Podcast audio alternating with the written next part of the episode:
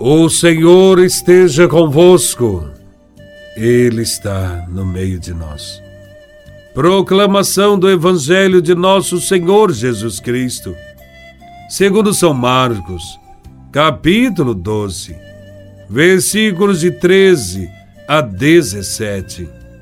Glória a Vós, Senhor. Naquele tempo, as autoridades mandaram alguns fariseus e alguns partidários de Herodes para apanharem Jesus em alguma palavra. Quando chegaram, disseram a Jesus: Mestre, sabemos que tu és verdadeiro e não dás preferência a ninguém. Com efeito, tu não olhas para as aparências do homem, mas ensinas com verdade o caminho de Deus. Dize-nos: é lícito ou não pagar o imposto a César? Devemos pagar ou não? Jesus percebeu a hipocrisia deles e respondeu: Por que me tentais? Trazei-me uma moeda, para que eu a veja. Eles levaram a moeda e Jesus perguntou: de quem é a figura e a inscrição que estão nessa moeda? Eles responderam: De César.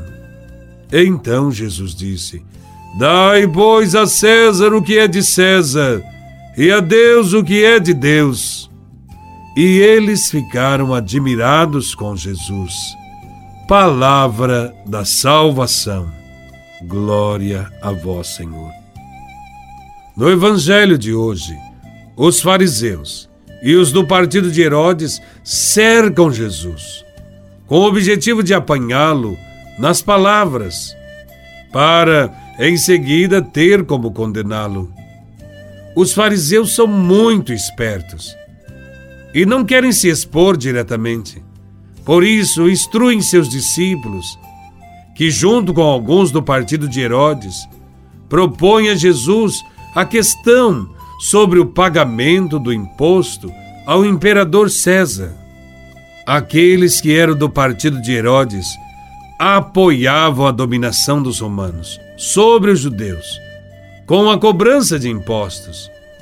Os fariseus, por sua vez, ficavam em cima do muro, pois poderiam se beneficiar com a situação. Esses dois grupos se apresentam a Jesus elogiando-lhe a fidelidade na interpretação da lei e o modo como ele se comporta em relação às pessoas. O elogio tem uma única intenção. Nesse caso, a de apanhar Jesus em alguma palavra. Por isso, logo em seguida perguntam: é lícito ou não pagar imposto a César? O imposto era o maior sinal de dominação dos romanos sobre o povo de Jesus. A pergunta era uma armadilha.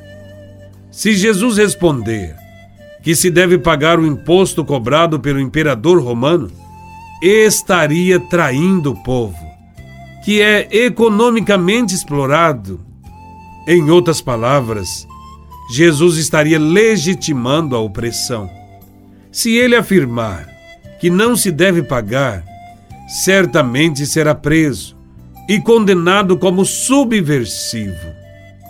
Jesus responde à questão. Ele desmascara aqueles que lhe fizeram a pergunta, pois sabe que eles são hipócritas, fingidos. Jesus pede que lhe mostrem uma moeda do imposto. A moeda trazia o rosto de César, com seus títulos divinos inscritos nela. Qualquer judeu que carregasse uma moeda destas no bolso estaria cometendo uma transgressão à religião judaica, que proibia o uso de imagens e, ao mesmo tempo, significava que estavam comprometidos com a opressão promovida pelos romanos. Por isso, Jesus entende que eles são hipócritas. Estes creem que é possível ser fiéis a Deus, conservando-se ligados a um imperador tirano que oprime e que explora o povo. Jesus não aprova a dominação dos romanos sobre o povo judeu e pede que devolvam a César o que é de César e a Deus o que é de Deus. Enquanto os seus adversários perguntam se é lícito pagar, Jesus responde que é preciso devolver a cada um o que lhe pertence. O povo pertence a Deus, pois o ser humano foi feito à sua imagem e semelhança.